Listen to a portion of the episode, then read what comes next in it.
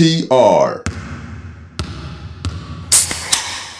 うい皆さんこんばんは。マークトゥナイト NTR トニトニです。今日はですね、なんと、欠席の嵐なんですけど、なんすかね、メンフィスクラスター的に悲しいニュースが進行中なので、それを察してくれたんでしょうか。えー今日はしっぽりとね、お送りしようと思います。こんばんは、サクアルパパです。好きなお好み焼きでお願いします。自分はシンプルに豚玉が好きです。PS、唐突ですが NBA って面白いですよね。決して煽ってませんよ。ニューヨークが9連勝中なので浮かれています。許してください。うん。強いですね、ニューヨーク。えー、お疲れ様です。ダブアツです。自宅以外で眠たくなる状況をお願いします。ああ、なるほどね。オリミラです。卒業にまつわるエピソードでお願いします。学校、仕事、童貞などなど。いやー、この人の童貞喪失エピソード鬼畜そうだから、これ以外がいいかな。えー、ファミリーの皆様お疲れ様です。NTR ネーム左巻きのティム・ダンカンです。前もあったかもしれませんが、好きなハンバーガーチェーンを教えてください。うん最後、NTR の皆様こんばんは。平井大輔です。オープニングのお題は、最近辞めたことでお願いします。ハスレム21年間、お疲れ様でした。というわけで、振り返ります。好きなお好み焼き。うーん、自宅以外で眠たくなる状況。卒業にまつわるエピソード、学校、仕事、童貞などなど、えー好きなハンバーガーチェーン最後が最近辞めたことでございます。さあ、どうでしょう？ーん。ういつも迷わないじゃないですか、あなたは。いや、ちょっと時間稼ぎじゃないですけど、悩んでみたんですけど、もう決まってるんですよね。眠たくなる場所で。なるほど。あんまり今あんまり呼吸を入れてくれたのね。そうです。僕だけなんで、うーんとか言っとかないと、普通に終わ言って終わるんで。あれですけど。はい。はい、眠たくなる。る、眠たくなる場所で。うん。えー、It's a Small World ですね。行かなきゃいいじゃないか、だったら。いやいやいや、そんなクソな施設がある。いや、いやいやいや、何言ってるんですか？行かなきゃいけないのと、あの、最初の、まあ、一小節くらいは聞きたいなって気持ちがあるんですけど、やっぱ後半はもずっと変わんないんだっけ、音楽。う、えっと、エリアによって発する言語は違います。ああそっかそっかそっかそっかそ。の国々の子たちが歌ってるんで、なるほ言語ど。は違うんですけど、アレンジとかは一緒なんだ。あれじゃ基本一緒ですね。まあ、エリアによっててはなんか、あ、ちょこちょこあるんですけど、まあ、結局、うんなんていうんですか、言ってる言葉一緒なのと、動作はみんなもうほぼ一緒な動きするんで、もうさすがに眠くなりますね。はい、カズマです。よろしくお願いします。イエーイというわけで何の因果か今日はねレオさんが約束を忘れてました出れませんと。右さんは 右さんだけですよまともな社会人は。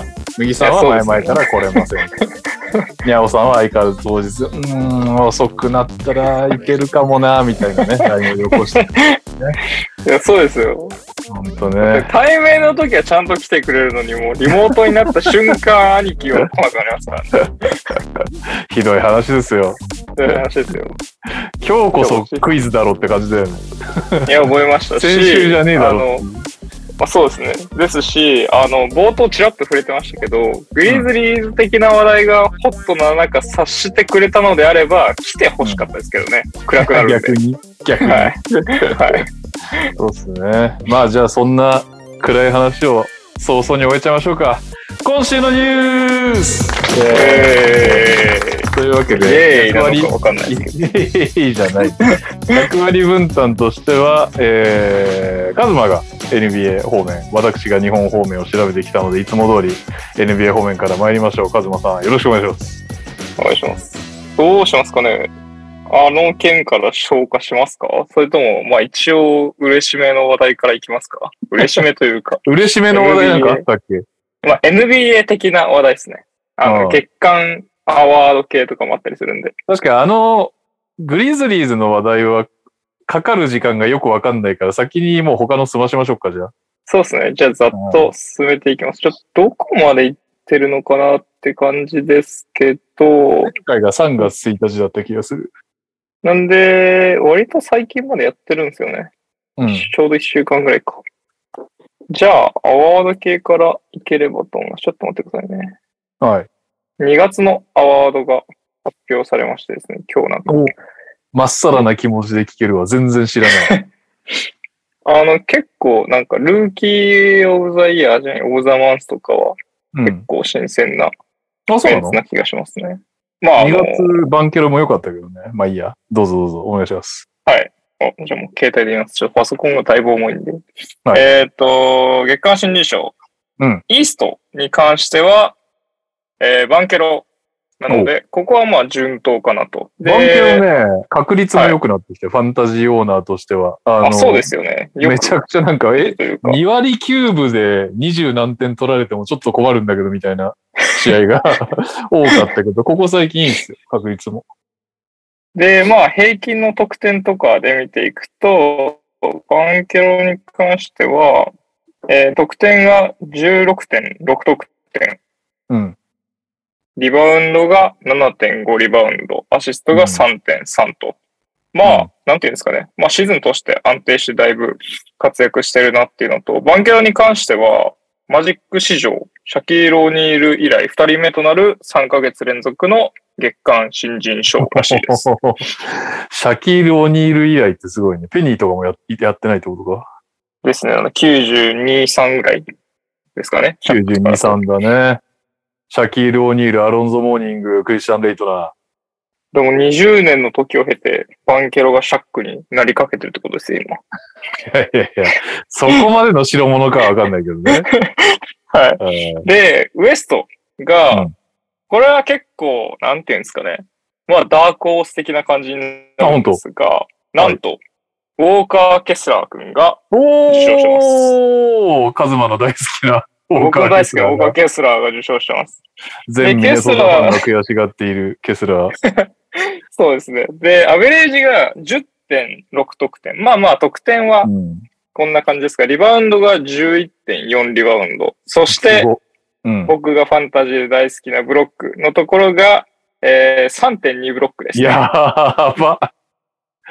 やっぱりなんかジャズファンに会うとさ、ジャズファンに会うと負けたいらしいんだけど、やっぱりちょっとロッタリーでいいとこ引きたいみたいなことを言うんだけど、もう無理だはいよ、ねはいはい。いいもん、ケスラーまあまあまあケネントが。ケスラ本当になんか今のうちに使い続けてほしいところありますけどね。NBA にまだ別に慣れきってるわけじゃないと思いますけど。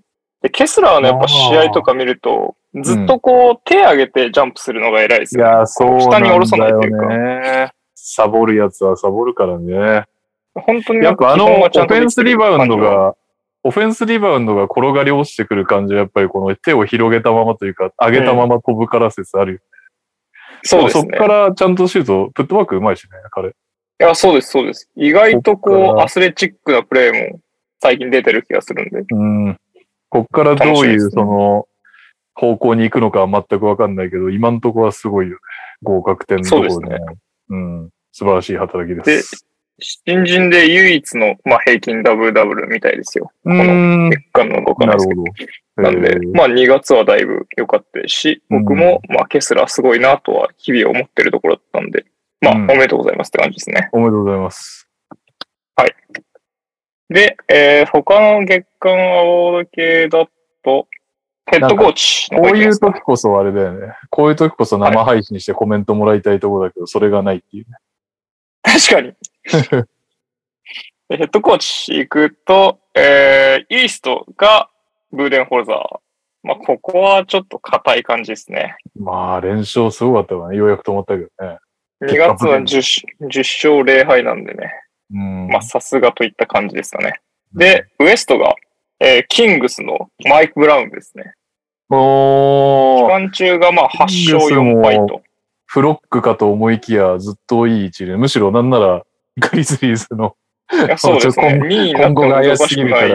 ね、2位になるかもしれないね。で、ブラウンの率いるキングスに関しては、2月がリーグ最多の平均得点を上げてるんですけど、もう、何点とかって予想つけます？120ぐらい？125.8ですね。お すげえな。まあ、えー多分あの、オーバータイムの試合とか結構あったと思うんで、うんまあ、それで振り切ってる感じはありますけど、うんとはいえ、まあ、去年まで別に強くはなかったチームを125.8点取れるチームに仕上げてるのが立派だなと思いますね。そうね。で、勝ちもついてきてるのがやっぱすごいなとは思います。確かにな。俺もなんか、ハリー・バートンが大好きすぎて、いなくなってからキングス全く追えて追ってないけど。でもまあすごいよね。やっぱりなんかこの与える、特にフォックスなんかずっとこうなんか、行きそうでいけない男だったのが、ついにオールスターにもなって、しかも勝利にもね、結びついて、クラッチもそんな、なんか去年まで強くなかったんだよね。なんか非常にあ、いいねそうなんですね。今年もめちゃくちゃ強いけど。だから、すごくいいメンターになってんじゃないかな、マイク・ブラウン。って感じしちゃうよね、イメージ的には。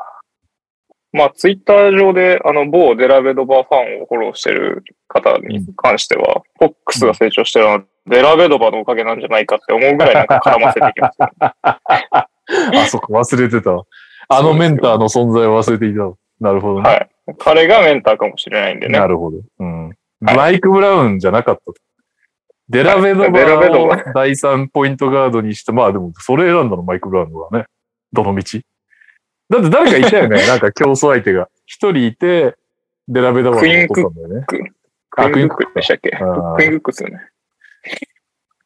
まあ確かに、それでデラベドバ取るのは、うん。そうですね。はい。では、えー続きまして、月間最優秀選手賞のところですが、うん。まあ、無難な方からいきますか。えー西はうんヨキッチ。ままあまあまあ無難だね。22.6得点、14.2リバウンド、えー10.2アシストと。相変わらずのの。モンスタースタッツですね。で、まあ、ヨキッチは、なんかナゲッツ史上初の2ヶ月連続月間 MVP みたいですね。ええ初なんだ。まあ、そっか。まあ、なんか言われてみればそうかなって気はしますけど。確かにね。ナゲッツもまあメロとかいたけど、その後になんかその月間 MVP とかに輝くような選手あんまり思い当たんないよね。割とチームバスケのイメージが。まあ、あとはやっぱ、ウエスト結構化け物が多いというか、なあ、そうね。ナゲッツがずっと一番強かったわけではないと思うんで、うんそれもあるかなとは思いますけど。はい。ですね。はい。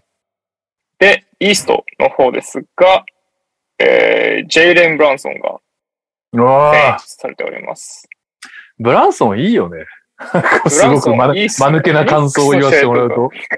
いや、ニックスの試合とか見てもやっぱいいっすよね。こんなにいいんだって正直思っちゃってますし、なんか僕の予想的に、まあ、こけるだろうなと思ってたんですよ、ブランソンあ、。そうなんだ。えーはい、ドンチッチの相棒だから輝いてる系かなと思ったら、うんまあ、ニックスもランドルとか5つ、なんか終盤とかで結構ブランソンコントロールしながらやってるイメージあるんで、あここまでやれるんだって気はしてます。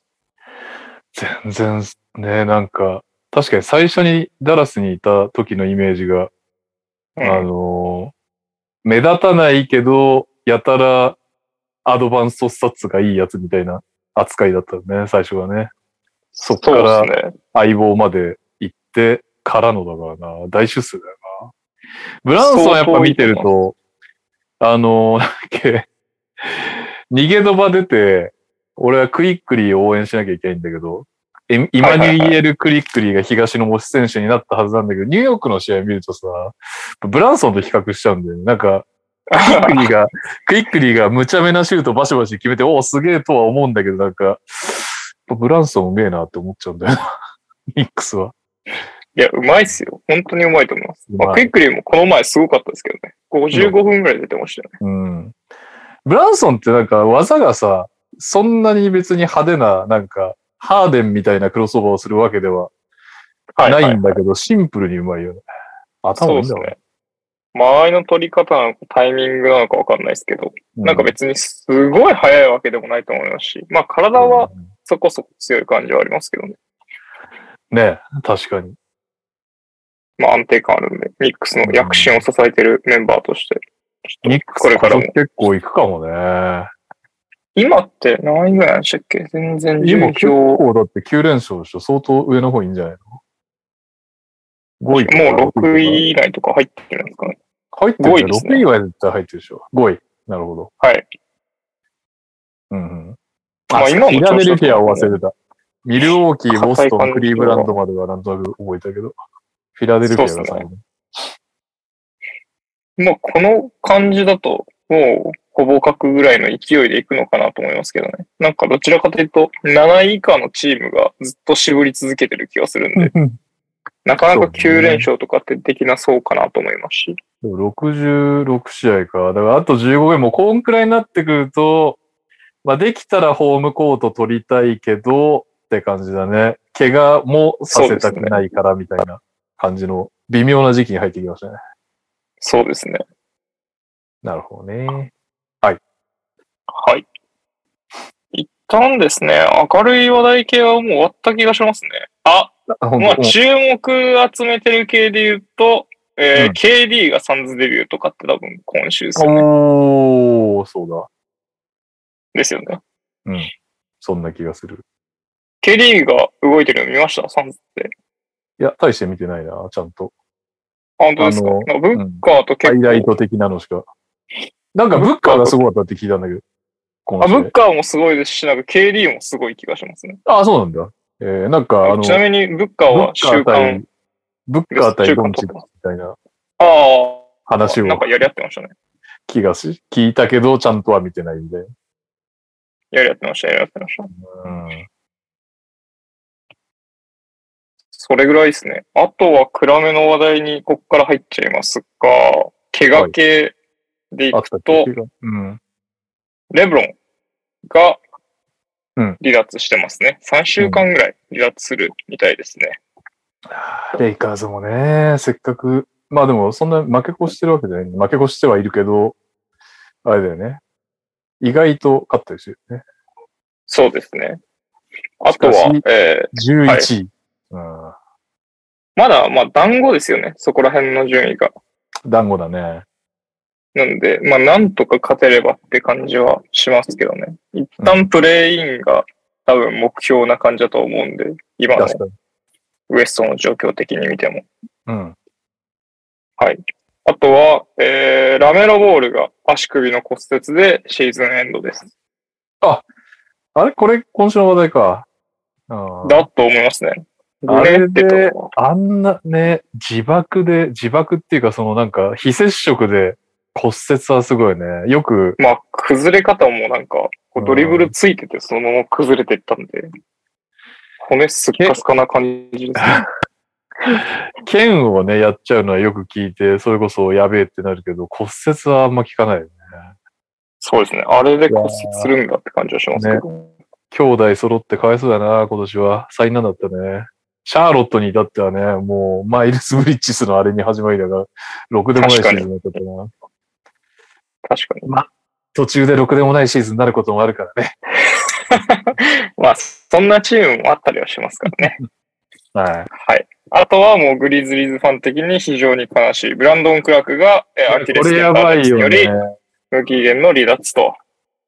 断裂したの結局、なんか最初ティアって書いてなかっいや、断裂で手術ももうしましたね。た。ああ、完了して、あそうなんだ。の、IG のストーリーを更新しました。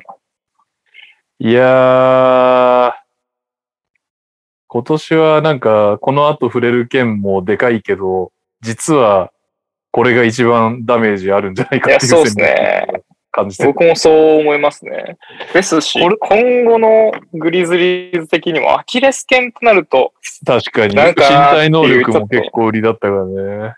そうですよね。あの動きをやってる以上は、どう考えても、まあ、アキレス腱とかそういったところには、負荷、負荷が、負荷がかかると思うんで。いやー、これで急になんかフロントラインがスカスカになっちゃったもんな。アダムスいない、クラークいないみたいな。まあ、ティーマンが最近頑張ってますけど、ティルマン頑張ってるね。ティルマンか、ここは。ゼイビア・ティルマン。いやー、厳しいっすね。いや、厳しいですよ。クラークやっぱり、ジェジェジェと相性良かったからな。そうですね。ええしかも、プレイオフでも通用するのが去年証明されてるからな。うん。やっぱティルマンはなんかプレイオフでもティルマンだったけど、まあ、なんていうの？まあ、そんな感じだよねって感じだったけど、クラークは、そうですえね。えって、そこまでやってくれるのかお前はっていうぐらい体を投げ出してくれてたよな。いやー、つい一週間前までなんか優勝する気でいたんですけど 一気に旗色が悪くなってそうですね。こんな年もあるんですね。はい。じゃあ、あの話題を触れておきますか？あの話題いきますか。多分もうメインニュースどころは、はい、終わってるので。はいえー、これなんて言えばいいんですかね。一旦、見出し的には、ジャモラントがジャモラントが、るのか、なんていうのか。まあそうですね。タイムテーブルなしのチームからの離脱をトレード今してるってことですね。まはいあサスペンションじゃないからね、まだ。離脱をしてる状況、ねまだ発表はされてないですが、一旦、あの、かの有名な NBA ジャパンシニアエディターの大西レオさんが、モラントの件についてまとめてくれてるのがあるんで、そちらを読み上げますね。うん。はい。まず、えー直近の一旦3月4日の夜の出来事だけ、まずはお伝えすると、はい。えーまあ、グリズリーズと、えーナゲッツがアットデンバーで対戦しておりまして、うん。3月4日の夜ですね、うん。のタイミングで、えーグレンデールストリップクラブうん。という場所で、モラントが、えーインスタライブをしておりましたと。うん。で、そのインスタライブの中で、えー銃を持っているシーンを、シーンを自分で上げるというか、まあ ライブしながら、こう、銃持ってちょっとニヤニヤしてみたいな、本当どうしようもないことをやりましたと。うん。で、えーそれがまあ、問題になり、ざわざわし、一旦グリズリーズが、え2試合の出場停止っていうところを、まずは発表をしましたと。うん。で、まあ、それ以後、それ以降というか、まあ、なんか他の情報とかをお伝えすると、コロラド州、あれもサスペンションではなかったよね。そうですねなんか。とりあえず2試合は休みますみたいな話でね。あもう LA への遠征のタイミングだと思うんですけど、まあ、その2試合両方アウトっていう遠征についていきませんと。はい。になってましたと。で、コロラド州に関しては、まあ、銃の保持は OK らしいんですけど、うんこう酒を飲んだ状態での保持が違法みたいです。うんなんで、まあ、今回のストーリーは、まあまあきっとアウトでしょうっていう、うんもう違法なことをモランとしてしまったと。うん。で、まあ、飲んでいたのか、誰の銃なのか、まあ、銃のライセンス持ってるかみたいなところは、今、えー警察が調査中ということです。で、まあ、タイミング的に、グリズリーズファン的な話もあるかもしれないですけど、ナゲッツ戦の前に、こう、まあ、ミーティングをうん行ったみたいでして、まあ、その後にこういうことやっちゃってるっていうところが、まあ、モランと何やっとんねんっていう、まあ、別の視点での、まあ、意見かなと。ああ、えあれ？スティーブン・アダムスが、あそうですやめようって言ったやつか？はい。えでそ、まあ、今のところでいくと、まあ、テイラー・ジェンキンスが、まあ、昨日ぐらいですか、声明出して、まあ、一旦復帰時期は未定と。ただ、まあ、支えていく、まあ、つもりであるっていうところは、ちゃんとこう、意見をしていた上ですが、うん。今は、ジャモラントが、まあ、チームと離れていて、うん。で、戻ってくる、まあ、スケジュールも未定というような状況です。うん。厳しいですね。あ、そうだとね、その、今出てこなかった話だと、銃が装填されてたかどうかとかもやっぱり。ああ、そこもなんですね。うん。で、えっと、なんだっけ。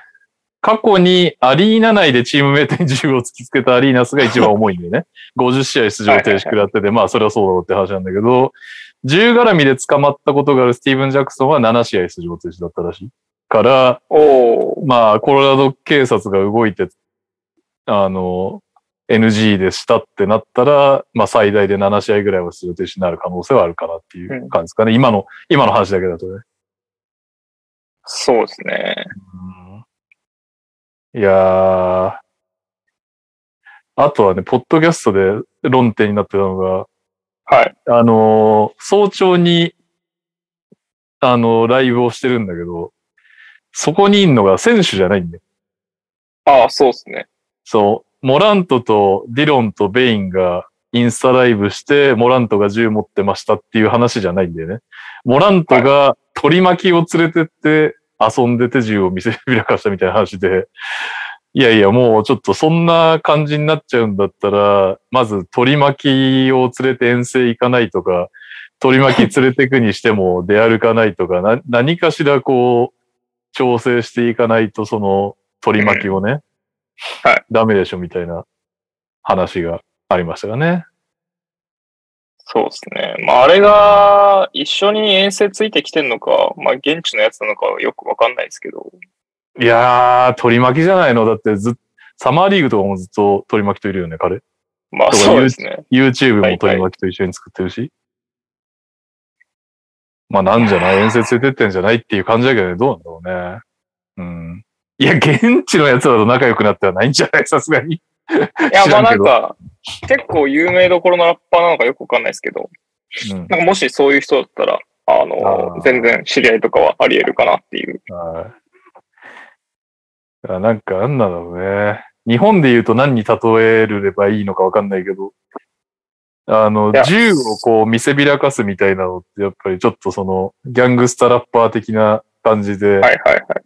若いやんちゃな子がかっこいいと思ってやるみたいな、そういう世界観があるらしくて、まあ本当に軽はずみで幼稚という、としか言いようがないんですけど。まあそうですね。だからこれが、なんかその、それこそブランドン・ミラーって NCWA のさ、やつが銃の巻き込まれてて、それは死人とか出てるからさ、そういうことにならずに済んでよかったね。これを機に改めてねっていうのはまずあるよね。一つ。まあそうですね。はい。グリズリーズファンだけじゃなくても。これがイエローカードで、になって、レッドカードをせず、退場せずに、ちゃんと選手生命を全うしてくださいみたいなのが一つと、あとあれだよね。ロードで弱い理由が分かってる。そんな明け方までこいつら遊んでて、ロードゲームやってたらそりゃ弱えわっていう。まあ、こいつらっていうかモラントだけなんだけど。まあ結果、そんな感じに合ってますね。うんだってわざわざね、アダムスが言うぐらいだから相当ひどかったよね。そうですね。プレイヤーオンリーミーティングで言ったっつよね。もうちょっと規律を持たないとと。いやー。まあ、モラントに関しては、反省はしてるらしいですが、まあそうですね。やっぱりなんか、がっかり感強いな。あ、まあそうですね。やっぱり恋愛じゃないけど、なんかちょっと、その人のことを知ってしまったが家に幻滅がちょっと来るよね。別になんか、ね、あの、23歳の青年で、もともと SNS もやんちゃなやつだから、そんなにがっかり来る必要はないのかもしれないけど、やっぱり久々にグリズリーズに出てきたスターが、あれ、ひょっとしてこいつバカなのかもしれない。のは、まあ、これなんか事実として突き詰められ、あ、突き、あの、なんか、あの、なんていうんですか、出てくるというか、とはまたちょっと違いますよね。なんか SNS で、こう、ちょっと燃えるぐらいだったら、まあまあまあって思いますけど、なんこれがか、現実かっていう。幼稚で済めばいいけど、これでもし仮に反省しないです。このまんまの感じだったら本当にバカじゃん。そうですね。いや、だからそのれがね、本当これから次第ではあるけど、やっぱなんかね、あまりにもバカキャラだと応援しづらいんだよな。なんかよそのチームのやつらだとちょっと笑ってればいいだけで、ね、はいなんかそれこそいろんなおバカ発言って今までもいくらでもあったじゃん。そのポジョのインディアナのを去った理由が3年連続で変わってるとかさ。はいはい、はい。そういうのはもうなんか、よそのチームだから鼻で笑ってたけど、自分のチームのエースがなんかこんな感じかっていうのは初経験だから、すげえなんか受け止め方が、がっかりが強いな、今のところは。どうにかイエローカウントで済むといいけど。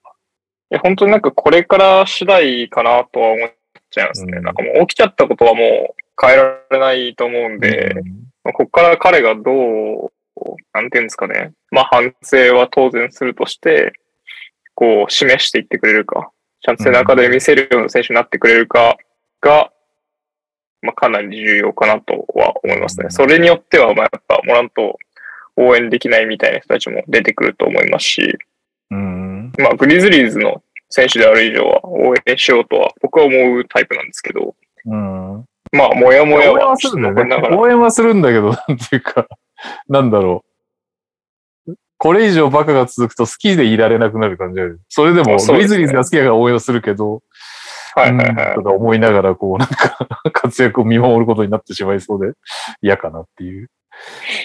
いやー、あとは取り巻き問題とかもどうにかしないと、結局なんか、今までのさ、上がったなんか少年殴っただとかも、結局証拠がまだ。出てきてなくて確定もしてないんだけどさ、そうですね。仮にそういうのが本当だったとしてさ、もうなんか、さすがになんか、取り巻きも取り巻きで、あれだよね、ちょっと選ぶ相手も良くない感じはあるよね。うん、悪ノリだもんね、全部が。そうですね。悪ノリをさせるんじゃなくてダメだよ、ここあんたスターなんだからしっかりしなさいよっていう奴らに囲まれてないとねっていう。俺ら、何、デンバーの有名なラッパーといるじゃん。イエーイみたいな。その程度、その程度だとこの先が思いやられまくるよね。まあ、ちょっと、ダメな友人は切ってもらいたい感じはありますね。まあまあまあ、うーん切るまでね、なかなかいかないだろうけど、なんかこう、せめてそういうやつだとはね、遠征いかないにしろ、なんだろうな。あとはもうちょっと管理できる問題でもない気もするけど、どうするんですかね。でもやっぱり、こうなっちゃうとチームが監視し、し監視って言い方悪いけど、管理しない、関与していかないとだよね。まあ、そうですね。まあ、チーム、チーム内でも多分調査してるだろうから、はい。細かい、その、どうしてそうなったっていうのをやってるだろうから、その過程で、ね、まあ、出禁になるのか何なのかわかんないけど、とりあえず、うん。何かしらしないとねって感じだよね。そうですね。まあ、モラントを支えるみたいなところで言うと、やっぱりチームメイトは結構大事になってくると思うんで、うんまあ、アダムスみたいなベテランはもちろんですけど、やっぱうんトリプル J とか、そういった選手も、なんていうんですかね、積極的にサポートしていってもらいたいなっていう、なんかファン心理は僕の中ではありますね。今んとこでも、オンコートでのモラントの評判ってめちゃくちゃいいじゃん。その、もちろんさ、ハイライトダンクかます能力があるとか、ね、パスもうまいとか、まあそういうのはもちろんそうなんだけど、あの、そもそもチームプレイヤーだし、あの、なんか、フィルムセッションとかでも普通に、普通の選手として聞く、そうなんで、はい。スターゼンとしてないというか、意見できない感じでもなく、ちゃんとコーチャブルな話で、なんなら自分の悪かったとこつについて、プレーについて聞いてくるとか、そういう話もあるぐらいで、まあ、オンコートはね、しっかりしてるから、その、そういう意味での、なんかチームメイトの信頼が、薄いってことはないと思うんだけどね。うん。だからサポートはしてくれんじゃないかなという期待はしてるけど、そうですね。うんただコート外でこういう話出てくると、どこまでコート外がやばいかによっては呆れてるやつの中にはいるかもしれないからね。まあちょっとそこはわかんないけどって感じだよね。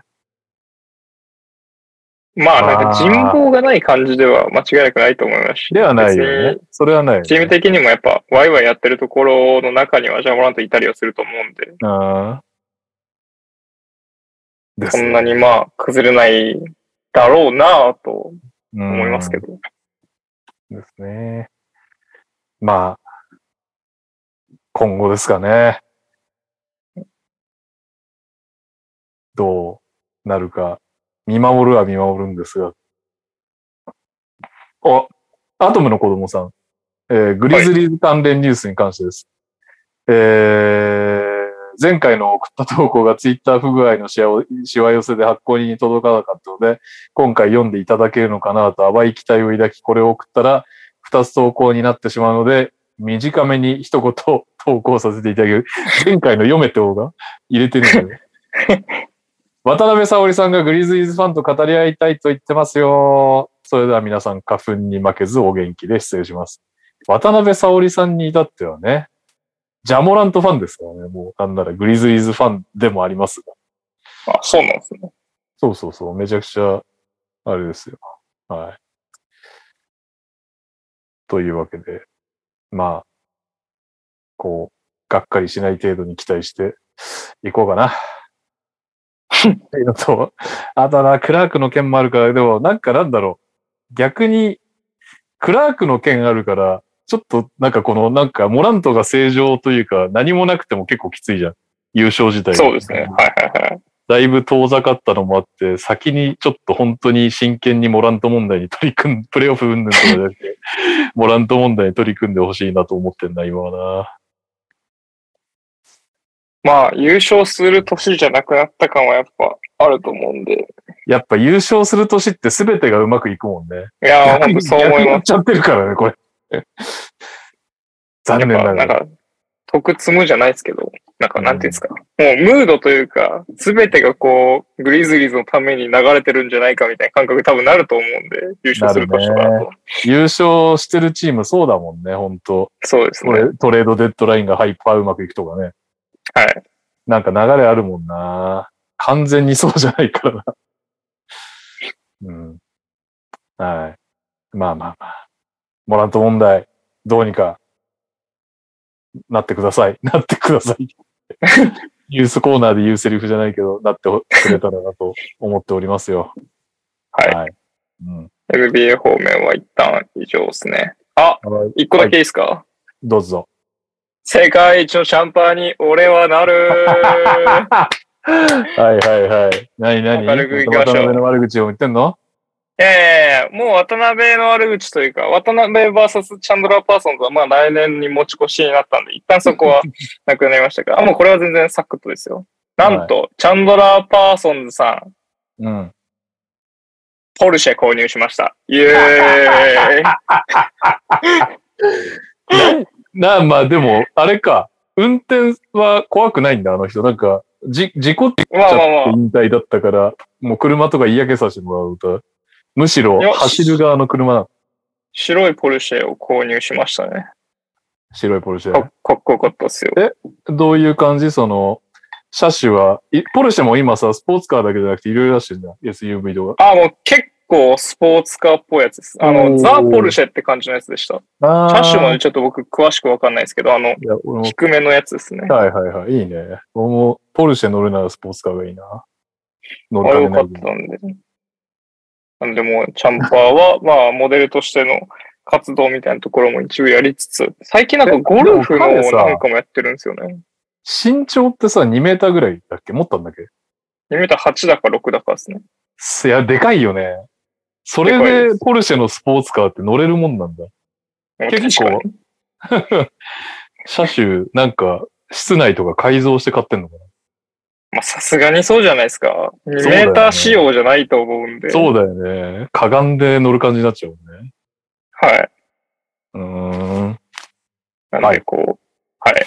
明るい話題は、こちらにございました。いやいやいや、明るかねえけど、別に。人がポルシェ買った話。はい。以上です。はい。えー、日本方面ですね。まあ、大きいところだけ拾ってきますが、川崎がアリーナのプロジェクトを発表したんですが、なんと、京急川崎駅隣接エリアということで、1万人を収容できる新アリーナ及び宿泊施設、飲食施設、公園機能機能などを備えた商業施設を含む複合エンターテインメント施設だってさ。はい。あそこ、あのコンセプトほど綺麗じゃないなと思いながら見てました。まあ川崎、所んなにそういう意味であんな。に緑はないぞって思いましたけどね。植えるんですよ、これから。なんか結構楽しみですけどね。京急川崎ってもうほぼ川崎駅みたいなもんというか、まあ別に全然徒歩3分ぐらいの圏内なんで、うんあと二郎が近いですね。風俗街を通っていくと二郎に着くんで、そう、川崎ってやっぱなんかそっち系のピンクなイメージと工場とピンクのイメージがめっちゃあるから、なんそうですね。スポーツで明るくなるんだったら非常にいい話だなっていう。むしろあっちの方はそんな、なんていうんですか、うんアリーナができるエリアは、どちらかというとそのイメージの方が近いうんと思いますね。ザ・川崎のイメージ通りの川崎だと思います。うんいいいいことだよね。街としてもいや、嬉しい。まあそうですね。うん。なんか、ブランディングじゃないですけど、うん。綺麗な川崎というか、まあ、イケてる感じが出るといいのかなと思いましたけど、うんはい。楽しみですね。楽しみですね。えー、あとでかいとこでは、なんすかね、この番組ぐらいのでかいとは、えー、東アジアスーパーリーグ終わりました。結果知ってますか、結果は知らないです。なんと、宇都宮ブレックス1勝1敗でグループステージ敗退。うん琉球ゴールデンキングスは2連勝したものも、ものの特殊戦差で決勝進めず。ということで、なんと決勝に2チームともいない状態で、えー、決勝は、これは何て読むんですかね。安陽 KGC ですかね。えー、安陽 KGC は、あ、ごめんなさい。読み方、アンヤンだそうです。アンヤン KGC。うん。韓国のチームでしょうね。韓国決勝になったのか。韓国、韓国でアンヤン KGC が、えー、優勝となったそうでございます。ちなみに、えー、琉球は3位決定戦に回ったんですが、香港のベイエリアドラゴンズに完敗。ということで、えー、まずね、アンヤンおめでとうございますでしたけど、あの、めちゃくちゃ席埋まってなかったんですよね、宇都宮の試合は。決勝どうだったんだろうな、琉球でやったんだろうな、これ。なんか、日本のファンってやっぱ熱心なんだなって、あの、ハイライト見てて思いました。なんで？宇都宮のコールとか結構すごくなかったですか？あ、本当？人全然入ってないなっていう、印象しかあ、ない。本当ですか？なんか、栃木の声援結構聞こえたんで、やっぱ熱心だなって思いましたね。なるほどね。はいまあこれどうなっていくんですかね。試み自体はね、面白いしい、や、面白いと思います。コロナじゃなければホームアンダーベイだから、まあね。で、ね、日本が勝てなかったっていうのもいいよね。つい、うん。アジアでやってみた結果、アジアのチームの方が強くて勝てず、ここに勝つためにちょっとレベルを上げたいなとなってくると、まあ面白いは面白いんだが、がしかしうん、ここまで初年度がぐずぐずで 2年目決まんのかっていうね、そこが心配ですが、まあまあいろいろポジティブもネガティブもあった東アジアスーパーリーグということですね。えー、名古屋ダイヤモンドドルフィンズがアラン・ウィリアムズ、NBA 経験ありだそうです。サンズで NBA デビューしてます。で、メルボルン・フェニックスで今シーズンやって、オーストラリアのリーグが終わったので、獲得ということで、ンドゥール選手がね、えーヘルニアで離脱ということなんですが、そこに、えー素晴らしい選手が加入したということで、西地区の争いがまた激化したということでございます。そして、えー、ニュースこれで最後いいかな。川島優斗、大堀高校が、なんと、高校2年で、大堀に別れを告げ、おお、知らなかったですかこれ？知らなかった、知らなかったです。えー、オーストラリアにある NBA のグローバルアカデミー、うーん。進学、進学？学ぶというあれじゃないけど、グローバルアカデミーに行くそうです。へえ。えー最終目標の NBA にどうやったら入れるかを考えたということで、えー前倒ししたということで、あとね、これがね、いいなと思ったのが、えー2月の代表合宿で、どこでどのプレーを選択すれば自分の強みが出せるか分からず迷った。バスケットボールの IQ が足りないと課題を感じた川島っていうことで、これ素晴らしいよね。実際なんか、アジアでは MVP とか取ったんだっけ ?MVP だから得点はいはいはい。取って、世界に、うわ、これは川島すげえっつって世界に出てった結果、IQ、めちゃくちゃスペインとかの IQ が、もうなんですかね、10倍ぐらいの IQ をかんの差を感じて、見てる側も乾杯ってなったんだけど、で、さらにね、ウィンターカップでも結局自分の今のさっき川島自身が喋ってたような、川島選手自身が喋ってたように、いや、そこでそのプレーの選択なのかみたいなのをやってるうちにね、負けちゃって、藤枝明誠に。っていう状況だったんで、自分でね、IQ 足りないと思って外に海外に出てくっていうのはね、やるじゃないかっていう、いいなと思いましたね。うん。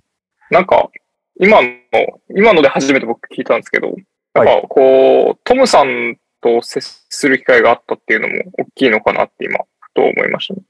おうというのは？ホーバーさんと、あの、代表の練習来てましたよね。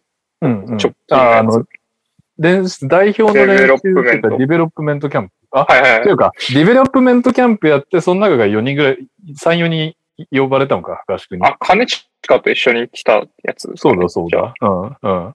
そこでなんか、トムさんと直接こう指導してもらってる映像とか、まあ YouTube で見れるんですけど、うん。そういう機会もあったから、まあそういう決断に、まあ決まってたとは思うんですけど、まあ後押しみたいなところにはなったのかなって今思いましたね。なんか、うーん。そうね。すごいいいことだと思う。いいことですね。一個ルート作ってもらいたいよね。あれも、そうですね。ジェイコブス選手もそうでいいんだよね。同じところでね。グローバルでね。そっからね、二人いいとこまで行けば、ひょっとしたら、カレッジのリクルートに引っかかるよりもいいラインかもしれないよね。うんそこでチャンスがもらえる、そうですね。うん。はい。というわけで投稿参りましょう。オリミラです。えー、もろもろの事情があり、これからエクセレンスブースターになります。そうなんだ。えーそれでは行く。埼玉に2連敗だよ、悔しいな。上位に食い込め、目指せ B2。えー埼玉ブロンコスとの2連戦は2連敗でした。現状5位という成績ですが、個人能力で勝っているけど、チーム力は何ともスッキリしないといった印象のシーズンに感じています。格好芝さんの方が詳しいと思いますが。今季は積極的に補強し、B2 昇格は史上命題なので、B チーム力も上げて、上位陣にも勝って弾みをつけてほしいですね。それではここでニャオさんがいないので、えー、右さんもいないので、カズマさんにクイズです。現在エクセンスは B3 で16位中、16チーム中何位でしょあ、今言ってました？今のはマジで聞なかったですね。うニャオ先生の気分を味わいましたね。12位。5位だよ。はい えー、ついでにもう一問。えー、や横浜エクセレンスの GM は誰でしょう？これは言ってないですね。石田さんじゃないですか？おー、正解は石田隆樹。これは常識ですね。そうでした。えー、さらにもう一問。えー、12月に補強された外国籍選手の名前をお答えください。うわー。LJ ピーク。おーいやいやさすいや。がじゃん。さすがにエクセレンスの情報。僕はあのー知り合いがプレイしてるんで。知り合いあ後輩なんで人塚本くんですね。後輩なんだ。塚本くん出てました。まああの、同じミニバスの地区で、まあ全え然ー話したこともあるというか、感じなんでえー陰ながら応援はしてますね。塚本選手はね、この間は前半良かったですよ。シュートを何本か決めておりました。キャラクターもいいっすよね。あ、そうなんだ。キャラクターいいっすね。もう、なんか叫んでいるイメージはあるね。ああ、そうそう、明るい、いいキャラだと思います。あー謙虚です。ただね、エクセレンスはスタメン良くて、まあ、塚本選手は後半ダメで前半は良かったんだよな。で、あと西山選手もところどころ良かったんだけど、まあ、その7人ぐらいでピークが、期待の LJ ピークがまさかの川辺良平選手に普通に勝ち止めされるっていう事件が起きて、4点ぐらいしか止め、取れず。で、埼玉はなんか2人、上から2人ポイントガードが怪我しちゃって、いないにもかかわらず勝っちゃうというね。いや、もう絶対これ横浜勝つわって前半見て思ったのに、結構だらしない形で逆転されちゃったんだよね。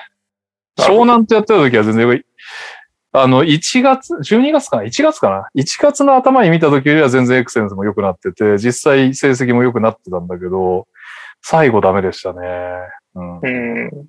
なんとかね、やっぱりここにオリミラも B2 昇格市場命題と書いてあるように、まあ上がるつもりで補強してるだろうからね、なんとか上がってほしいですけどね。でもすでに3人だよね。それこそ知り合いというか友達というか、石田隆樹でしょ？伊豆、埼玉の泉中学でしょ？で、トライフープ岡山の県知事でしょ？いやー、なんなら全員に上がってほしいぐらいだけど、3ぐらいだけど、2枠しかなく、さらに岩手がめっちゃ強いっていう状況っていうね。ま本当岩手強いですね。あ、うん。なんとかプレイオフでね、岩手もぶっ倒して頑張ってもらいたいと思います。石田さん、泉さん、ひるきさん、頑張ってください。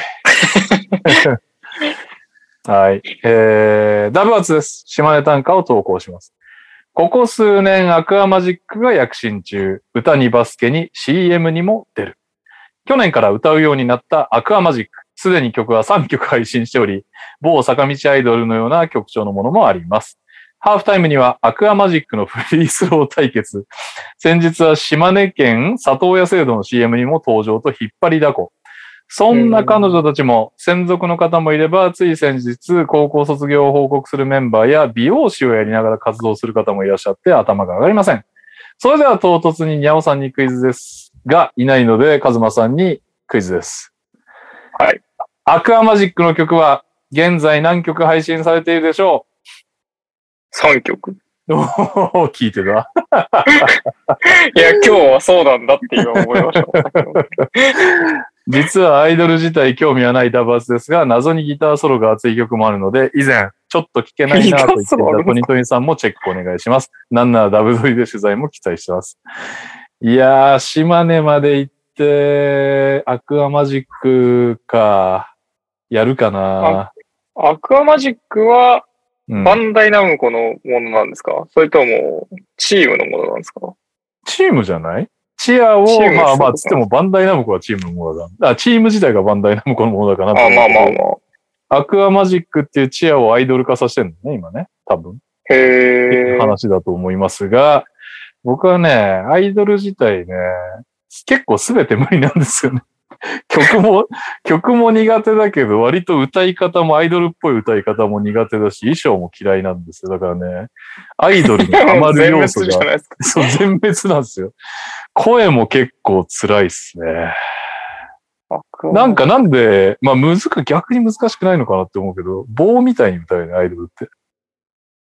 あああ。の棒別に気持ちこものようなっちゃいないですよ。うん、歌い方も苦手だし。はい。ということでね、僕がアイドルに興味が出ることは、なかなかないと思いますけど、まあまあまあ、刺さるアイドルがいることをね、こっから現れることを期待してますよ。えー、というわけで、ピックアップゲームイェーイ。えー、今週は日本時間3月5日に行われましたフィラデルフィア 76ers 対ミルウォーキーバックスの試合を取り上げます。試合はバックス14点リードで第4クォーターを迎えますが、なんと第4クォーターを48対31で取ったシクサーズが133対131で大逆転勝利を収めるという内容でございました。えー、個人成績は勝ったシクサーズ、ジェームズ・ハーデン38点、9リバウンド、10アシスト。ジョエル・エンビード、31点、6リバウンド、10アシスト。タイリース・マキシ、26点。負けたバックスはヤニス・アデトクンボ、34点、13リバウンド。ドリュー・ホリデー、26点、13アシスト。ブルック・ロペス、26点、6リバウンドでした。ファイまあ、ファイもクソも2人しかいない語ってくださいよ。うん、うん、言ってるよ、俺は。僕、ハーデン、点はやっぱ取れるなっていうのが、まあ、まずあありました。うんまあ、まずは点は取れるなっていうところですが、はい。まあ、ディフェンスはちょっと、プレイオフになった時どうなのかなっていうのはどうしても思っちゃいますね。なんか、このカードって、僕的には、イーストのファイナルの、なんていうんですか、まあ、前哨戦じゃないですけど、みたいなのかなとは思ってて、まあ、この、今のシーズンの成績だと全然これ実現するかなとは思ってるんですけど、うん。両チームとも、まあ、この試合通して、キックアウトめっちゃうまいなって思ったんですよ。うん、うん、うん。なるほど。結局、ヤニスとエンビードが、まあ、ディフェンス引き継げら引きつけられるんで、うんそっからのパスワークみたいなのがめっちゃうまいなと思ってて、うん。で、まあ、今回シクサーズ勝ちましたけど、それに対してのディフェンスの質みたいなところを見たときに、うん。バックスの方が圧倒的にうまいと思ってるんですよ。うん。バックスね。あの、はいメンフィス・グリズリーズ、そしてキャバリアーズと並んでトップ3ですからね、今ディフェンス効率。そうですね。うん。まあ、何年も同じメンツでやってるっていうのはもちろんあると思うんですけど、はい。めちゃめちゃディフェンスのところは硬いなとは思ってて、うん、で、対するやっぱシクサーズは、ハーデンみたいにちょっとこうやっぱこう気抜くうん、自分のボールマンじゃない時のディフェンスで気抜いちゃうやつがいると、やっぱパス回しついてこれなくて、一時期こううバックスがランをした道方あったと思うんですけど、そういう時みたいに一気に離される可能性があるなと思ったんで、うん。それを加味した時のハーデンが、まあプレイオフ中どうなるのかなっていうところうんは、どうしても引っかかるところでしたね。そうね。あの、ジェボン・カーターさんとかですら、こう、うまいこと活躍できちゃうぐらいのディフェンスローテだったんで、シクサージェボン・カーターさん相変わらずガラ空きのコーナーのミドルトンにパスフェイクして自分でミドルって外してました。さすがジェボン・カーターさんやと思った。さ さすがですよ。さすがですわ。でもグレイス・アレンさんはやっぱコーナー3をこう決めたりしてたんで、まあそれはそれでさすがだなと思ったんですけど。まあ、グレーソン・アレンとかニエンとかがプレイオフで決められるかどうかっていうの結構でかいよね。まあ、な何試合か決めるんだろうけど。そういったまあロールプレイヤーの質みたいなところももちろんそうですし、僕は結構やっぱこの試合、キックアウトからのパスマークに対してのまあ反応でだいぶ差は、結果はまあ別として、うん。ゲームの質みたいなところと差はあったかなと思っちゃいましたね。うんっていうか、バックス結構準備万端だよね。これ、すごいんだけど、16連勝して、この試合で久々に負けたんだけど、はい。ミドルトン全部ベンチスタートで20分台とか10分台とか20分台なんだよね。かなりお怪我がちなミドルトンも温存させてのこれだけ勝ってて、で当たり前だけどミドルトンとヤニスの通面が一番強いから、はい。それがプレイオフに来ると思うと、相当ブーストになるよな。うん。一方でなんかやっぱりシクサーズってどうしても、まずハーデンがシーズンのがぜ全然成績がいいキャラで、実はエンビードもそっち系だから、ハーデンほどひどくないけど、上がり目がなんかこの余力残しのバックスと比べ比べると、そもそも上がり目がなさそうだよね。まあ、強いて言えばマクダニエルズとかがちょっと進化したら面白いかなと思うけど。なんかねマキシーのスパークとかも、もうシーズンツーシーズン中からやっちゃってるんで、プレイオフからまたこれでさらにギア上がるとあんま思わないですけど、そうね。かつね、俺らは知ってるけど、メルトンはプレイオフに信用しちゃいけないキャラクターだから、そうですね。そうなってくると結構ね、2円も通用しない試合出てくるだろうし、いい試合いいけどね。いや、結構本当試されるよなもう、俺はね、正直申し訳ないけど、ハーデンはもうその、マックスでシーズンだと思うわ。シーズンぐらいやったら本当褒めるぐらいで、多分、7掛けぐらいになるんじゃないかなと思ってるから、あとはもうエンビードが本当にヨキッチとかルカみたいなそのスーパースタークラスと俺は同じレベルなんだっつって、あれくらいのプレイオフを見せてくれればワンチャンあるかもしれないけど、逆にそうじゃないともう完全にバックスのが7戦やったら勝つ気がしたな。そうですね。それはもう同じ感想ですね。まあ関数でやっぱ違うなとは思います。うーん。はい。そんなとこっすかね。フィラデルフィアの シーズン対象ぶりね。まあ、あとね、なんかヤニスがセンターの時のあれもいいらしいよ。数字も相当ディフェンス。うんなんで、クラウダーとか取ったのはね、相当でポーティスにしようが、クラウダーにしようが、オールスイッチでいけるからね。確かに。うん。はい。またやっぱホリデーめっちゃうまいなっていうところぐらいですかね。ホリデー今年でもなんか異常にスリー入ってるからね。ああ、確率が戻っちゃうとあれですね。いや、どこまで続くのか俺も全くわかんないけど、ホリデーってなんかこの、おー、そこで打つんかいっていうミドルを連発するイメージだったけど、もう今、自信を持ってスリーを放れてるから、相当やっぱ印象印象が良くなったな。私、ホリデーさんにもお世話になってますね、すねファンタジー。ちょっと待ってね。どうなんだろうキャリアハイとか言ってんのかな？ホリデーのスリーポイントは、なんと、ラスト10試合、44.6%。すごい。えーレギュラーシーズンを鳴らしても38.6%。高い。えー、えーキャリアで、おでも、あれだね。ああ、でもすごいな。今年6.4本打って38.6%。うんうん。えーっと、まず6本以上スリーを打ってる年が初めてだわ。へえだから2.5本っていう1試合あたりのメイドも、えー、自己ベストです。ー、えー、意識的に変えてる部分あるんですかね。あんのかね？でもね、武器になると思ったんだろうね。あの、去年の方が、あれはいいわ。率自体は40%乗ってる。けど、本数があそうなんですね4.8だったのが、すごいね。4.8本死闘から6.4本まで増やしてんだ。確かに。いや、進化しとるな、このおじさんも。もう何年目だよ、ホリデー。何歳だ？10 32歳。13年目ぐらいですか ?14 年目ぐらいですか？そんぐらいか。すごいね。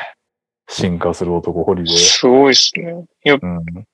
バックスロスター今見てるんですけど、うんそういえばドラギッチ取りましたね。ニュースで触れな ドラギッチはわからんね。どうなんですかね。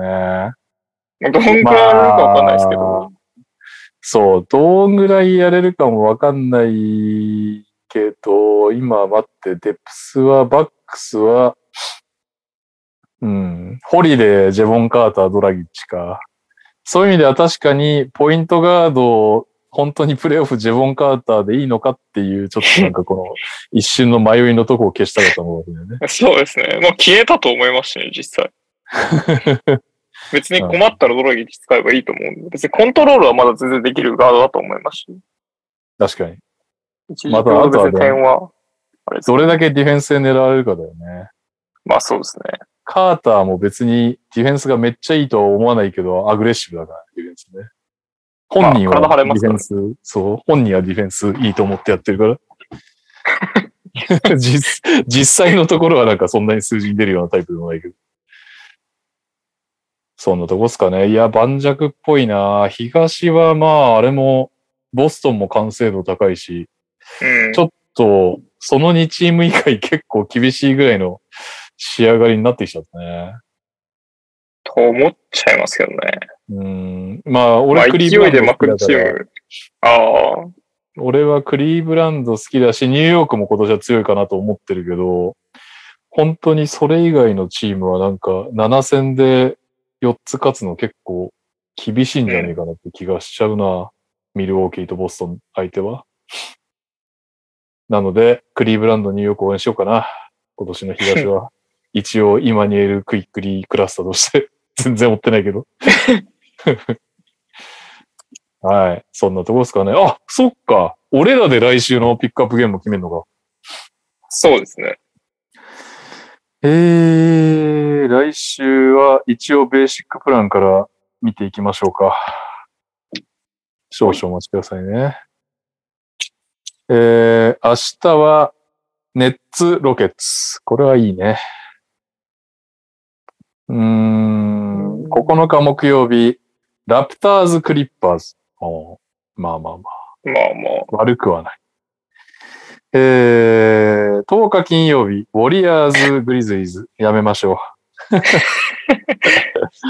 えー、11日土曜日、ラプターズ・レイカーズ。あーうん。りょうさん解説ですよ、この試合。おこれはじゃあちょっと一個候補としておきましょう。ラプターズ・レイカーズね。で、12日日曜日。おキングス・サンズ。これは面白そうですけどう、んあれ、先週一応、キングス戦でしたっけ？あ、見たんだっけ？そキれもングス・覚えサンダー。あ、俺が見れなかったんだ。出張いや、にゃお、にゃお先、にゃお先生しか見てない試合です。そっか。じゃあ、キングスリベンジする？でもいいかなって思いましたけどね。他の試合、それ以降がキャブス・ホーネッツとかなんで。あいいんじゃないですか？そうしようか。12日のキングスサンズでリベンジしましょう。キングスファンにも申しデュラン、訳ないし、デュラントリベンジでもありますしね。そうね。そうね。はい。はい。えーっと、じゃあ、これをスクショして、マークトゥナイト NTR のとこに送っておきます。ありがとうございます。ういっす。それでは、俺がウィナーだイェーイイエーイイエイでもないんだけどね、この企画も。えー今週も B1 がお休みでしたので、B2 でございます。ということで、もうさ、なんかちょっと後がなくなってきたじゃん、この企画も。そうですね。一点買いしました、私。おー、攻めますね。告知で。攻めましたよ。でも結構いい読みだったんですよ。正直言わせてもらいますと。あのーなんだっけ？あ、ちょっと待ってね。これ前の、前の説じゃない、今節だ。えーっと、かけたのが、ちょっと待ってくださいね。アルティーリ、アルティーリ千葉と福島ですね。おうで、あのー土曜日がなんかダブルオーバータイムまでもつれ込む試合で、えで、ギリギリ、めちゃくちゃギリギリアルティーリ千葉が勝ったんだけど、まあ、さすがになんか、あのー今の状況を見たら、アルチバが、これはちょっとやりすぎだろうと。いくらなんでももうちょっと普通に勝てるだろうと思って、えーレギュレーション内、まあ別にそういうゲームじゃないんだけど、まあレギュレーション内で普通に勝ち切ると。はい。競らない。競らないっていうか、競るけど、普通に勝つという予想をして、4から6点差アルチバにかけたところ、はい。まあ、結果で言うと外れたんですね。10点差。はいはいはい。おーだから、な、2ペジョ、2ポゼぐらい、あれだったんだけど、はいはいはマジで、あの、本当に当たりそうで、あの、ん残り2分だか3分ぐらいだから、ちょっと、おーとか言って、なんか、息子たちが公園で遊んでる間にバスケットライブを 覗い、覗いたらさ、もうマジでありえないようなターンオーバー、ハレルソンがかまして。なん、まずね、6点差を多分8点差にされるなんか得点を決められて、マジかよとかって思ってる間に、エンドラインインバウンドをミスって放り投げて相手に渡しちゃって、レイアップがいきなり、いきなり二桁差みたいな。マジあれ、良くないね。マジ声出た。はぁみたいな感じで。一人で声を出すっていうのをやっちゃいましたね。ダメだ、ウィナー。ウィナーは熱くなりすぎるから、現場以外では見ない方がいいですね。試合は終わってから見るぐらいの。ね、すいませんね、ハレルソンさん。という感じの試合でしたね。惜しかったなぁマジで6点差はあったよ、福島。はい。ということで。はい。どうですか、カズノさん。僕は先週かけ忘れてるんで、今週2000円かけて。そうでした。かけたゲームが、日曜日かなんかに、僕決済できておらず、的な感じになってて、てやばいやばい。ってなってたらの、グループチャットで。はいはい。レオさんが月曜日にあるよって教えてくれて、その試合ですね。西宮 VS 越谷にかけました。2000円。はい。はかけ方が、僕は越谷が勝つと思ったんですよ。い。はいはいはいはい。お、いいじゃないですか、でそこまでは。はい。越谷が、えー、10から、あ10点差から24点差までを2口ずつ買いまして、おお25からえー30のところを1口ずつ買いまして、おで、ひよった私は一応西宮の保険として、7から9と10から14に1口ずつかけました。はいはいはいはい。結果、うん。越谷が10から14点差勝利で、ウィーナーです。おちょっと待って、いいよ。ウィナーなのはいいけどさ、ないくら返ってきたの？金額ですよね。はい。2200円でございます。おおウィーナーウィーナーです。これはすごい。200円ウィナーしたんだ。いやでも200円ウィナーって言っても、実質2連勝してるようなもんじゃないですか。この2000かけて2200円返ってくるってことは、2週連続勝ってると僕はもう思ったので。かけ忘れん それはまあ、あの、すいませんなんですけど、僕、思ったんですよ。今回のはい2000円なか？けで。何ですか？はい。これ、毎週1000円やめた方がいいんじゃないかって思いました。お、一気にドカンを方がいいと？その方が、ウィナーがけ、かけ方として、ウィナーのゲーム性的にいけるんじゃないかって思ったんで、で、でもさ、今回、ごめん、二口を当てたんだよね。二口を当てました。で、400円だから、ん？何倍 ?5. 点何倍か。はい。でも僕が買った時、8. 点何倍あったんで、うわめっちゃ美味しいじゃんって思ったんですよ。そしたら ところが直前で変わって、はい。そっか、だからギリギリで5倍以上のところを広くいや、そうです、そうです。かけとくっていうね。なるほど。2000円掛け、今ってまあ皆さんこう上限1000円で一応ルールをしてやってるじゃないですはい。か。こう必要に応じてもうだいぶ試合数少ないんで、なるほどね。上げていいんじゃないか。まあ別に個人の判断なんで、自信あるとこ上げていいんじゃないかなって思いましたね。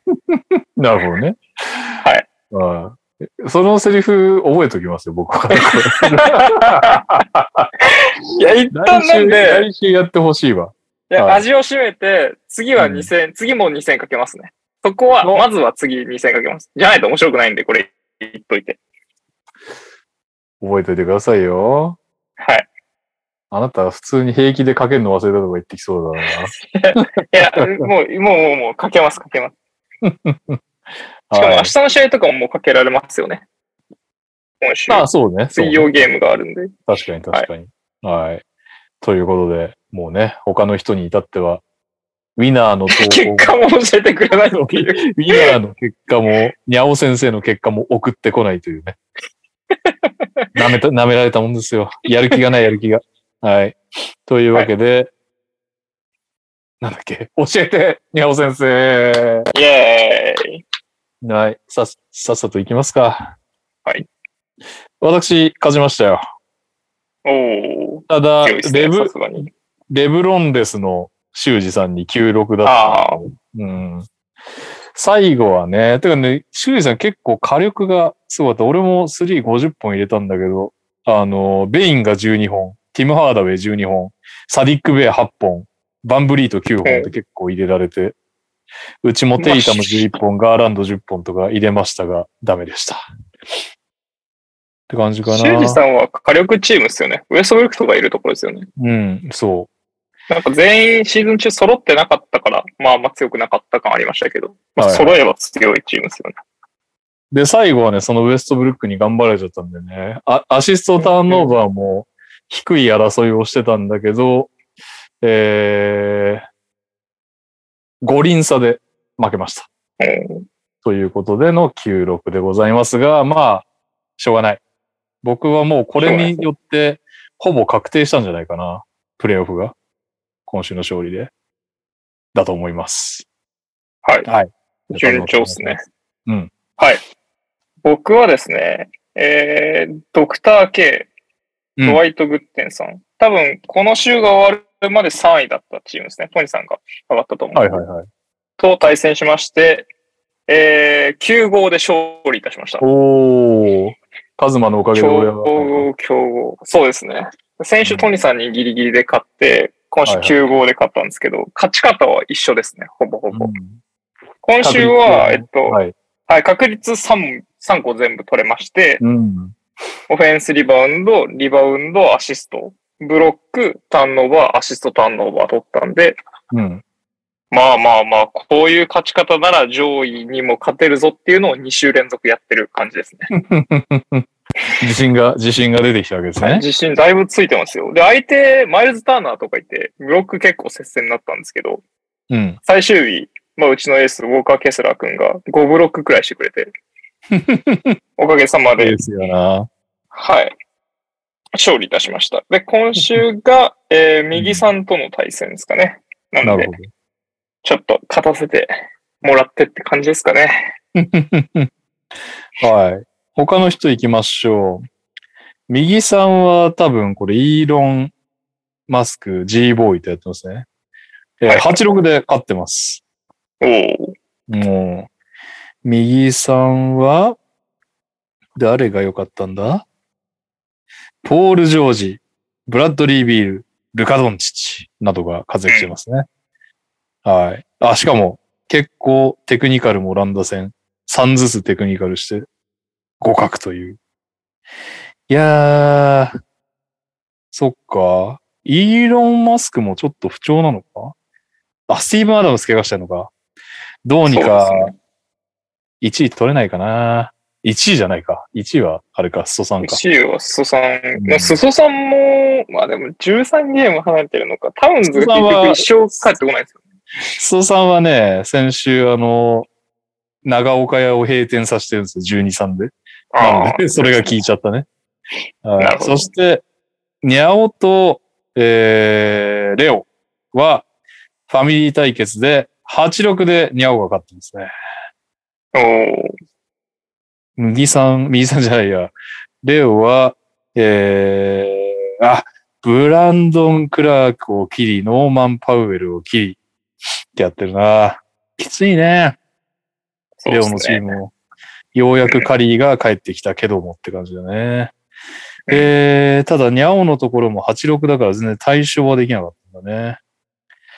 えー、フリースローの確率で負け、オフェンスリバウンド、リバウンドで負け、スティールで負け、ターンオーバーで負け、アシストターンオーバーで負け、テクニカル。うん、なるほど。はい。そんなこんなで、ニャオ的にはもうちょっと行きたかったマッチアップでしょうが、86となっております。ということで、メンバーの順位、これでら、え、あ来週で最後だよね？あと2週です。今週と来週最後ですね。あ、今週と来週か。はい。えー現時点では3位、私、トニトニが3位につけて、まあ3位に上がりました。そして、えーっと、6位、にゃお先生。えー、これ首位からだよね。首位から18.5ゲーム差。えー、俺とは、でも俺と5.5だから、ここもひっくり返るかもしれない。全然ありえますね。うん。ただ、そっから、なんと、えー、カズマが8位。イェーイ県内帰ってきましたよ。県内帰ってきました。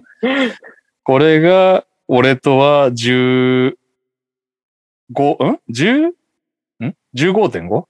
15.5ゲーム差俺と離れてんで、まあ、よっぽどのことがない限りは、そう、カズマとひっくり返らないので、俺はプレイオフ安泰だな、これは。そうですね。違う。間違った。ビンビンじゃない。イーロン・マスクの方見てた。俺は15.5じゃないな。9.5か。まあ何にせよ。まあでも、9ゲームはさすがにまくれない感じあるんうで。ん、そうね。えー、そして、えーっと、ヤニスことレオさんの前にいたわ。右さんが11位。35.5ゲーム差ということで、あー、きつ。今週の僕と右さんの結果結構大事なんですよね。右さん的にも多分。確かに。ここが、まあ、接戦とか右さんがボコ勝ちすると、全然あり得るんで。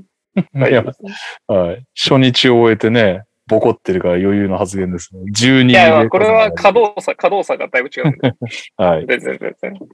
そして、えー、レオがさらに2ゲーム差置いて12位ということで、お長岡屋だ。長岡屋を閉店させることができるでしょうか。ということですね。ラスト2週、頑張っていきましょうというわけで、あ、失礼しました。教えてにゃお先生、投稿来てますね。オリミラです。N2 ウィーク19までの結果をお送りします。オリミラは今週がプロファンタジープレイヤーのドラえもんくんなので胸を借りるつもりで頑張ります。ちなみに質問ですが、キャットさんは一体いつ復帰する予定ですか？知らねえ。知っていたら教えてください。もうずっと一位指名選手いないのは辛すぎます。ああ、かわいそうね。なるほど。キャット、てかミネソタ今そうだよウルーズが順位的には、今は、6位。な。うん。帰ってきた方が、まあ、いいっちゃいいのかもしれないですけど、状態がわかんないんで。いや、キャットでも今さ、まあバランス悪かったディーロをいなくならせて、コンリーで、まあメインをもうアンソニー・デイビスにさせ、アンソニー・デイビスじゃねえや、アンソニー・エドワーズにさせてみたいな話の中にキャットをまた組み込まなきゃいけないっていう一作業があんのはちょっとミネソタかわいそうだね。絶対最初ごちゃつくもんね。そうですね。うんはい。というわけで、N2 です。1位、シャミさん。2位、エド・デイビスはポテンシャルワークさん。3位は誰だ ?KD お帰り。4位、グッド・モンティーナス。5位、おプロファンタジープレイヤー5位。そして6位ね。ミドルおじさん。7位、オリミラ。8位、SG さん。9位、タロンタさん。10位、SDGs 想定。11位、カイリーはカリー、カッコ水タコ。12位、モーリーファンタジー。13位、江戸前デマキャッツ。デマキャッツデマキャッツ進んでんな。14位、シリッパーズ。15位、エメット・ブラウン。16位、南南をプレイ4へ連れてって。となっております。N2 の皆さんも頑張ってください。というわけで、普通オタです。いいですね。二人だとさすがにペースが速いですね。さすがにそうですね。さすがに早いですね。えー、前回、やっとボールをこねるだけこねてシュートを外すポゼッションからパッシングゲームの起点となるポゼッションを作ることに成功したと、一人涙して喜んだアトムの子供です。これはちなみにあれですね。先週の読んでないと言われたやつを読んでいます。先週は私の知人で、普段はそんなにバスケを見ない人でも、今年の日本代表は面白いですね、と興奮して話しかけてくれたほど、ホーバスジャパン及び自国開催バスケワールドカップをアピールできた週で嬉しい限りですね。そして発行人レオさん、ダイナー大阪お疲れ様でした。ありがとうございます。またリアルイベントでお会いできることを楽しみにしています。さて、全然話は変わるのですが、私は割と新参の NTR リスナーです。マークさんが主催していた頃の番組は聞いたことがなく、さらに、にゃおさんや右さんはじめ、ダイナーコンビ以外の方々のプロフィールをほとんど知らないことに気がつきました。えー、なんかどなたかは全十字を切ってリハビリし、か、えー復活しつつあるとか、えー、ゴールデンステートはステフではなくクレイのチームと言ってらっしゃるとか、またグリズリーズのコサンドファンであったりとか、マッチアップで遊びまくった上で今はいいパパとして落ち着いているとか、ニャオ先生と呼ばれているとか、皆さんの断片的な情報は頭にあるのですが、どなたが何をしている方で、どの方なのか、そもそも何人でやっているのか、などがいまいち嘘でしょ。何人でやってるかわかるでしょ。いやそこで提案があります。一番その辺の情報がよくまとまっているのが Twitter の NTR アカウントにある七重散策のアイコンなんじゃないかと思いまして、NTR アイコン、かっこどこどこの何々してる〇〇です。っていう自己紹介をしていただけないでしょうか。例えば大柴さんでしたらアイコン一番左の、えー、W 発行人大柴です。よろしくお願いします。みたいに。似顔絵でもビジュアルと名前が一致するとなんとなく覚えやすい気がするんです。アイコンにいない方がもしいたら、アイコン外のみたいにしたり、多分あのアイコンの5人がキーメンバーなのかなという推測で提案させていただきました。待って待って、アトムのことをさ、そんな迷う感じ？結構聞いてくれてない？ですし、僕ら結構アトムの子供さんのことを認知してるのになんかちょっと悲しいですね。向こうはしてないって。こっちはそっしてる。ちやるんだっていう。本当だよね。ああ。えーっと、ではでは世の中暖かくなってきましたが、花粉症の、花粉症の方は大変ですね。皆様、お体ご自愛くださいということで、まあ、アイコンだけ言っておくと一番左が僕ですね。で、左から2番目が右さん、真ん中がレオ。えーっと、で、みえー左から4人目がカズマで、一番右がニャオ先生と。なんかこのアイコンも多分僕大学生の時に書いてもらった。大学生？社会人？確かに。髪型が全然違う。う。そうですね。多分みんな違う気がしますもん、これ。はいはいはい。確かにね。レオさんですら違いますもんね。もうこんなにもっさりないと思うんで。確かに。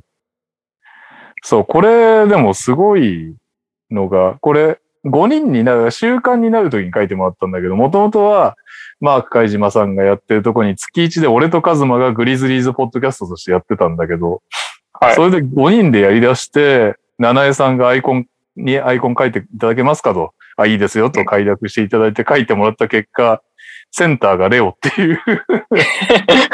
結構びっくりした。おー、俺とカズマじゃないんだ、みたいな。確かに。なるほど。まあまあ、でも今となってはね、この並びで、なんていうか、違和感がないというか、NBA ジャパンシニアエディター様が。はい。ということで、そんな思い出のアイコンですね。もともとはね、僕とカズマだったんですよ。NTR 時代はね。そうですね。はい自己紹介はまあ確かにむずいっすよね。なんか、まあ、ツイッターの人だからね、所詮、所詮、その、上げてないもんねそうっ。すよね。どこの何がして。いや、そうなんですよね。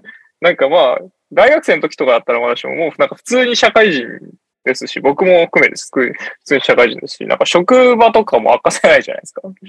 カズマだってもともと本名でやってたもんね。名字付きの。そうですよ。もともと本名です。それこそライターのあれやってたんで本名でやってましたけど、なもう今となっては本名出してないですからね。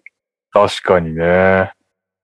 まあ、別に出してもいいんですけど、なんかなって感じはしますね。はい。という感じですね。右さんが一番なんかね、あれかもしれないね。いろいろなんか、ひょっとしたらあの人はあれ系の人なのかなみたいな推測はされやすい。あまあそうっすね。業界情報とかたまにぶち込んでくるんでね。確かに。ニャオとカズマは何やってるか推測しづらいよね。まあ仕事の話だけだとしないですからね。まあ別に僕は隠してないんで言ってもいいんですけど、はなんか手広くややってるんで、デジタル系のことを手広くやってるアイコン右から二人目のい。はいカズマです。はい。ということでございました。いい加減、いい加減覚えてください、アトムの子供さん。はいえー、オリミラです。質問です。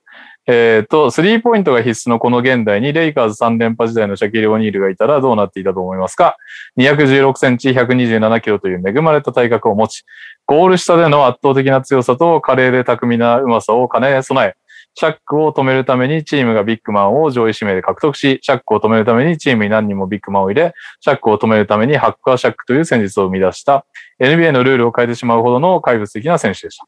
ただ現代ではスリーポイントからの、スリーポイントから外の攻防が増え、センターがバックダウンをして攻める戦術戦術はほとんど見なくなりました。そんなシャックがもし現代にいたら当時のような活躍をしていたと思いますか？ぜひ聞いてみたいと思い投稿しました。すでに話していたらすいません。失礼。いや、これでも、まず、タラレバの話だけど、タラレバも難しくて、そもそもこんな太っ、レイカーズ時代ほど太くなんなかったんじゃねえかなって気がするよね。シャックって、あの、入ってきた時もっと全然細いんですよね。まあ、あそこからもう、どんどん外もやるような上手い選手になってたんじゃねえかなって気がするけどね。どうなんだろどうなんですかね。まあ、そこは読めないですけど、僕、シャック、今いてもシャックやると思いますけどね。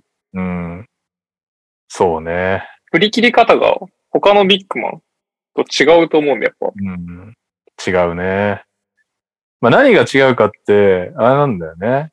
まあ古いファンは知ってると思うんだけど、その、そもそも、ハンドチェックとか、えー、OK だったわけですよ。うん。あの、OK だし、ディフェンス3秒もなかったね。イリーガルディフェンスだったけど。えー、ジョーダンの時代はもう本当にぶったたかれてたし、ジョーダンも。うんっていう時代だったのが、それがジョーダンで人気が出て、しかも強えと。だけど、ジョーダン以降、え、ジョーダンいなくなったらペリメーターの選手でそんな花形いなくない？またでかいやつがなんか勝つだけなんでしょみたいになっちゃうじゃんって焦って NBA が結構ルールをちまちま変えてたんですね。そこからハンドチェック禁止にしたり、ディフェンス3秒導入したりして、この、ビッグマンよりペリメーターの、だからジョーダンより下手でもペリメーターで輝ジョーダンのように輝けるようなルールにどんどんどんどん変更してって、そのおかげで、その、でかい、なんていうんですか？昔ながらのビッグマンはどんどん淘汰されてったという時代で、唯一得点を取ったのがシャックっていう。うん。まあ、この間ね、エンビードが取りましたけど、それぐらいちょっと規格外ってことでね、どんどんどんどんビッグマンに、えー、不利なルールになってった時代にずっとビッグマンしてたのがシャックということですね。まあやれるでしょうな。やれるけどいろんなで、パスも上手かったからね。だから、スリーいや、そうなんですよね。別にパスさばけるしなって思っちゃうんですよね。そうね。まあ、あの時代ほどなのかわかんないけど、まあしかもシャック上手いからね。そう、下手じゃないからね。下手でゴリゴリやってただけの人じゃないんで、うん。ある程度対応、どういう形で対応してたかわかんないけど、対応もしたし、バックダウンもしてたんじゃないですかね。うん。うん。まあちょっとやばかったよね、シャックは普通にね。まあお互いあれだろうけど、シャックもコービーがいなかったら優勝できなかったかもしんないけど、コービーもシャックいなかったら優勝してなかったよね。あの時ね。うん。ようやくパウトのコンビで再びできましたが。そうですね。まあとというぐらいの化け物ですので。まあ、どんな活躍か見たいですよね。シャックみたいなやつまた来ないかな。うん。思える、思っちゃうような選手がシャキール・オニールということでございます。はい。ということで、エンディングです。おダブアツです。テレビのメーカーでお願いします。どこでもこだわりねえなえー、オリミラです。いつか優勝してほしい現役選手でお願いします。えー、最後、NTR ネーム左巻きのティム・ダンカンです。